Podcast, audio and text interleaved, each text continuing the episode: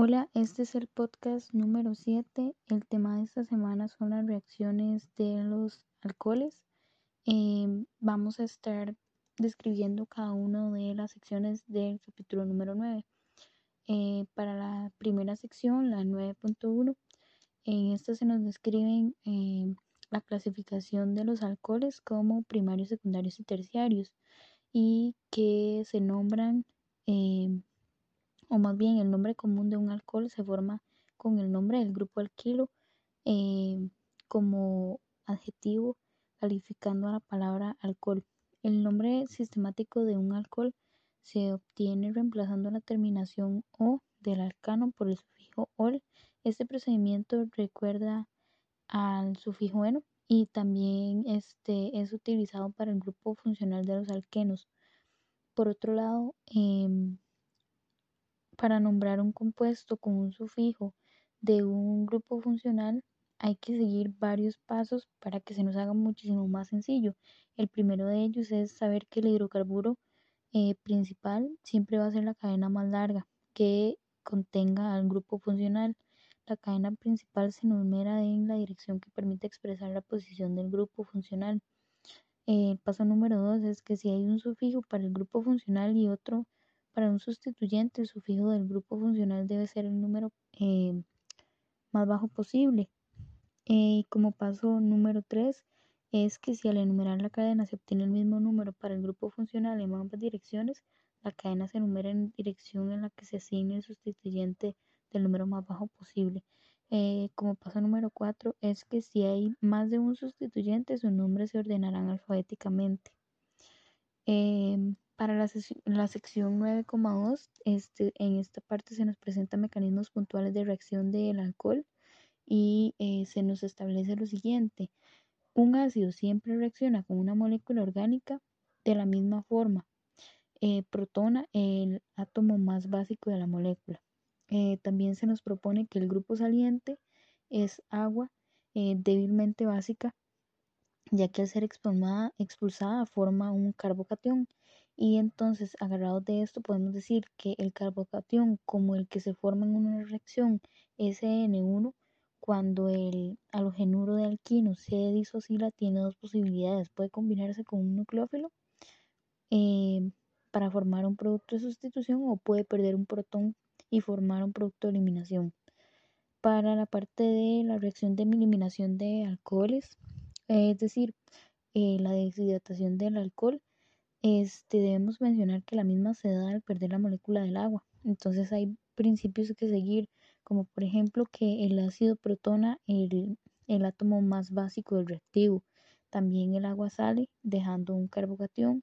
Y también por último una base de la mezcla reactiva em, arranca un protón de un carbono y entonces así se va a formar un alqueno Después de este alqueno se va a regenerizar en un catalizador ácido y la reacción de deshidratación es una reacción E1, E1 eh, de un. Ahora para la sección 9.6, eh, bueno, esto se trata de la nomenclatura de los éteres.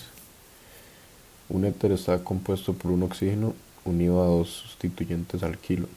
Comúnmente estos se nombran a partir de estos dos sustituyentes del kilo en orden alfabético seguido de la palabra éter al final.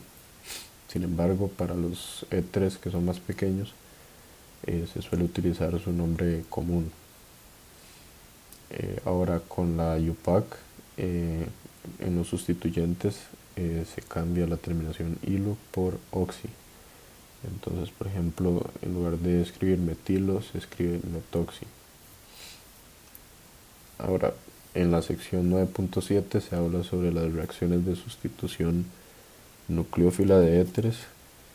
Eh, bueno, tanto el grupo OR de un éter como el OH de un alcohol eh, son bases fuertes, por lo que se consideran grupos salientes pobres. Por esto es que necesitan ser activados antes de dar eh, o antes de que se lleve a cabo una reacción de, de sustitución nucleófila. Ahora, los éteres pueden ser activados por protonación eh, y después de esto, si se crea un carbocatión estable, durante la salida del grupo ROH significa que se da una reacción SN1 y por otro lado si se forma un carbocatión inestable significa que se produce una reacción SN2 ahora eh, en la reacción y con la sección 9.8 eh, se habla de las reacciones de sustitución nucleófila de epóxidos un epóxido es un éter en el que el átomo de oxígeno se incorpora formando un anillo de tres átomos. Este se forma por eh, la reacción de un alcano con un peroxidácido, el cual es un ácido carboxílico con un átomo de oxígeno extra. Los epóxidos, como los demás éteres, eh, dan reacciones de sustitución con halogenuros de hidrógeno el mecanismo de la reacción eh, de estos compuestos de los epóxidos depende del medio, ya sea este ácido o ácido. En un medio ácido, el nucleófilo ataca preferentemente al carbono más sustituido del anillo, mientras que en un medio básico o neutro, el nucleófilo ataca preferentemente al carbono del anillo con menos eh, impedimento estérico.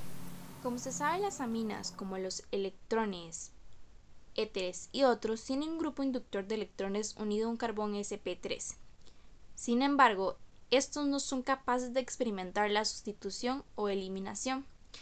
Esto debido a la propensión del grupo inductor para comportarse como un grupo saliente respecto a la propensión de otros grupos inductores que están en los compuestos que sí experimentan reacciones de sustitución y eliminación. Los valores pKa de los ácidos conjugados muestran que los grupos salientes de una amina son bases tan fuertes que las aminas no pueden experimentar ese tipo de reacciones. Sin embargo, no dejan de ser importantes. El par de electrones solitarios en el átomo de nitrógeno les permite reaccionar como una base y como un nucleófilo. Ahora hablemos de los tioles, sulfuros y sales de sulfonio. Los tioles, o también conocidos como mercaptanos, forman parte de fuertes complejos con los cationes de metales pesados. Reciben su nombre con el sufijo tiol junto con el hidrocarburo base. Y el grupo SH se da mediante mercapto y como otro sustituyente se coloca antes de la cadena principal. Debido a que el azufre no es tan electronegativo como el oxígeno, los tioles son buenos formando enlaces de hidrógeno, pero tienen atracciones intermoleculares más débiles por lo que los puntos de ebullición son bajos comparados con los alcoholes. Los análogos sulfurados de los éteres se llaman sulfuro, eh, sulfuro. Estos reaccionan rápidamente con los halogénuros de alquino para formar sales de sulfonio.